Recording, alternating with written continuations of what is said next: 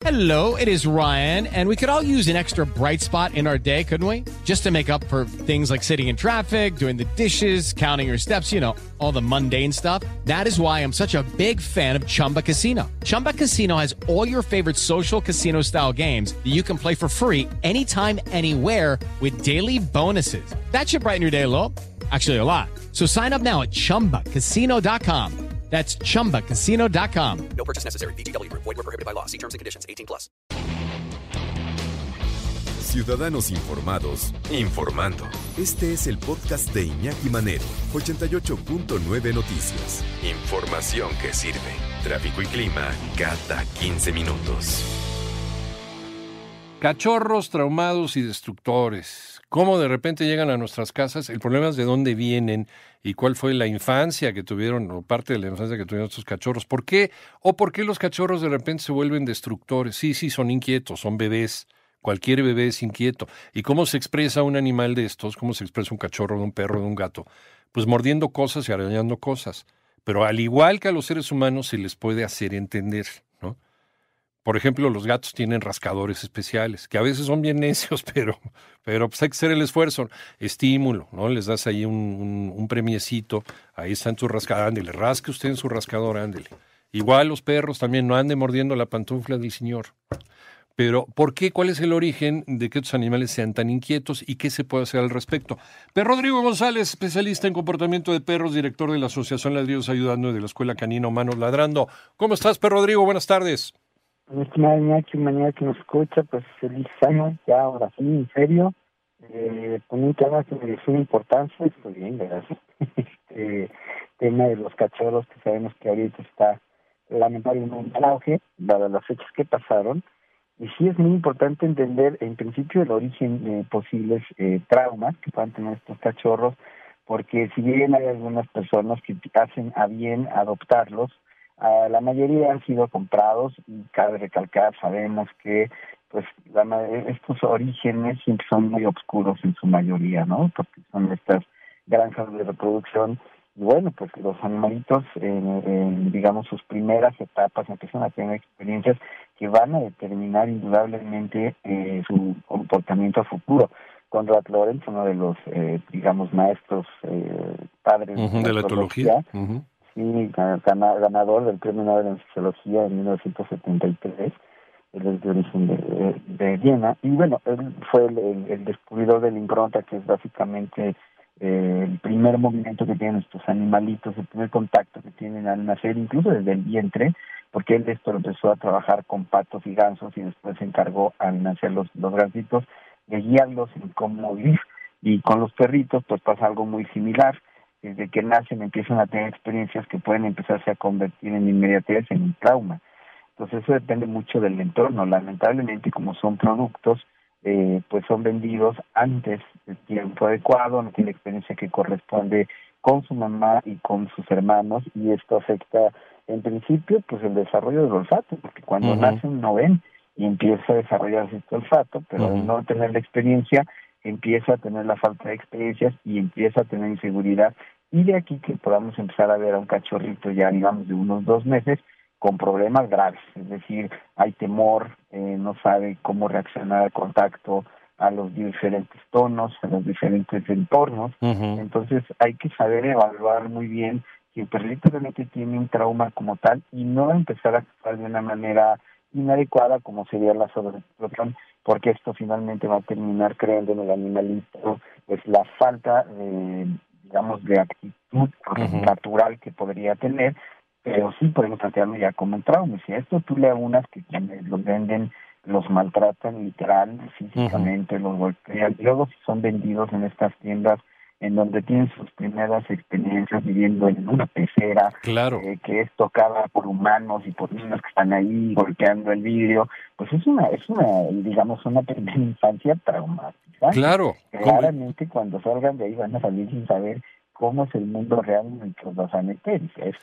Que no y, y, Eh, luego, luego, como no quieren que este, el animalito, cuando llegue a casa de alguien que los compró en esa tienda de animales, pues que el animal llegue ya con traumas y con problemas de comportamiento y empiece a romper todo y empiece a morder todo. Entonces, es muy explicable. ¿Qué pasa con la persona que adquiere o mete en su casa uno de estos animalitos que traen este tipo de complejidades? Pues a los cinco minutos el animal ya está fuera con una patada. ¿no? ¿Por qué? Pues porque no era lo que ellos estaban esperando. Pues también uno, uno como, como dueño. Pues dueño, pues como parte de, de, la familia de estos animalitos, eh, tampoco tenemos la paciencia, ¿no? ¿Por qué? Porque no sabemos, no conocemos, nadie nos ha dicho, no estamos educados. Ese es el gravísimo problema de tener animales sin tener una instrucción previa de cómo funciona la mente de un animal.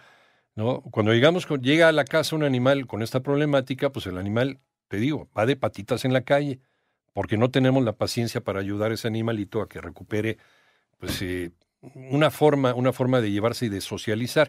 Entonces, ¿qué hacer? ¿Qué hacer con esos animalitos? A ver, ya el daño ya está hecho, pero ¿qué podemos, qué podemos hacer para ayudarlos? Mira, en principio hay que, hay que detectar que realmente tienen un problema, ¿no? Porque, pues bueno, tienen reacciones no naturales, ¿no? Miedo, sobre todo, se hace tiene que le acercas, no quiere comer, puede incluso verse agresivo, y lo que platicamos en un principio, que puede empezar a tener actitudes de destrucción extrema.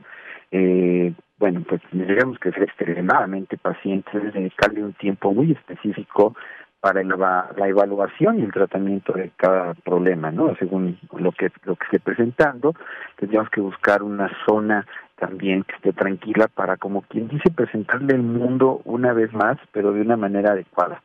Eh, cabe recalcar que mucho del mundo que va a conocer tiene que ser eh, olfativo.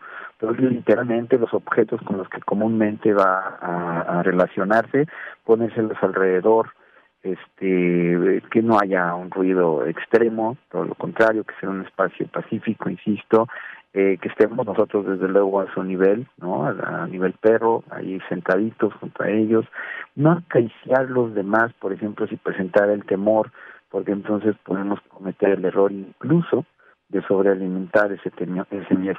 Entonces, uh -huh habría que estar observando cómo reacciona a las cosas que le estamos presentando y en razón de lo que vayamos obteniendo, pues pasar a un siguiente nivel que sería un cambio de área.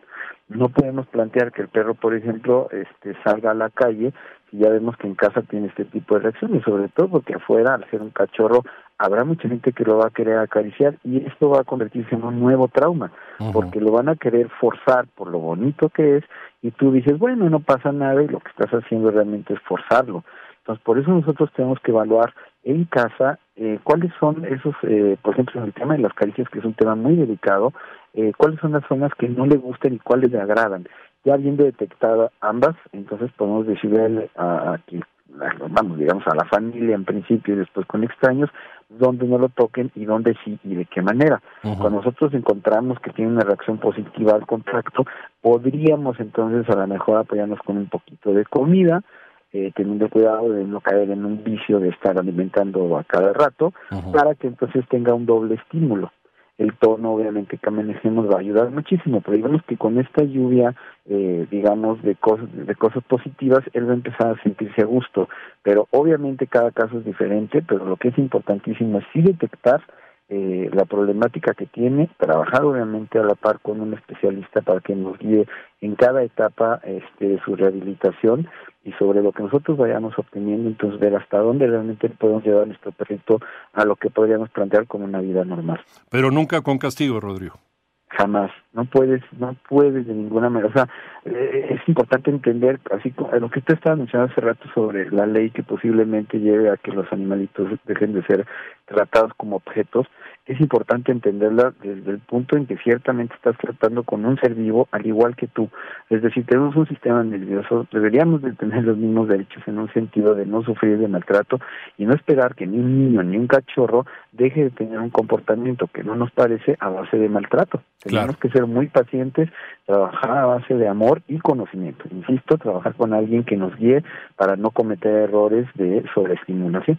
Eh, Pero eso lo tiene que hacer también de la mano de gente que, que sepa, ¿no? Porque a veces nos vemos desarmados, ¿no? No sabemos cómo empezar a educar a uno de estos animales y de repente, pues también podemos caer en el error de contratar pues, a estos, este, a estos delincuentazos que, que lo hacen con choques eléctricos y saber con qué tanta técnica maliciosa para sacarnos el dinero. Eh, ¿En dónde te encontramos, Rodrigo? Estoy en YouTube y en Instagram como eh, Percepción 2 y Ladridos Ayudando. With the Lucky Land slots, you can get lucky just about anywhere. This is your captain speaking. Uh, we've got clear runway and the weather's fine, but we're just going to circle up here a while and uh, get lucky. No, no, nothing like that. It's just these cash prizes add up quick. So I suggest you sit back, keep your tray table upright, and start getting lucky.